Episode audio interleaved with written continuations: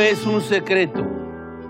Gil Gamés asistió a la boda de César Yáñez, coordinador general de política y de gobierno en el gabinete del presidente electo, y Dulce María Silva, allá en Puebla.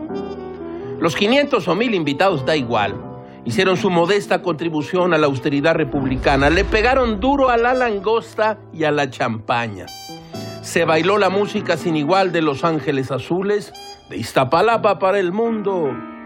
Las nueve mil flores que llevaron para la conmovedora fiesta se negaban a marchitar su plenitud y los invitados, unos de traje negro, otros de smoking, unos de unas de traje largo oscuro, otras de elegante traje sastre, festejaban la cuarta transformación.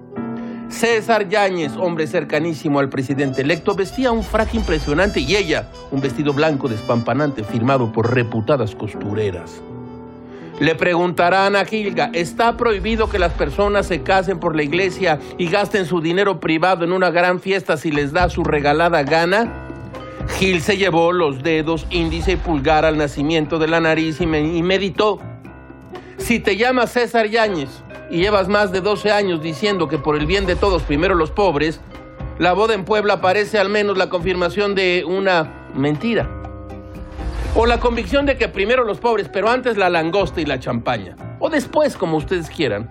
Cosa con la cual Gamés coincide de principio a fin. Palabras clave de este acontecimiento. Demagogia, insensibilidad, imprudencia. Todo es muy raro, caracho, como diría Abraham Lincoln.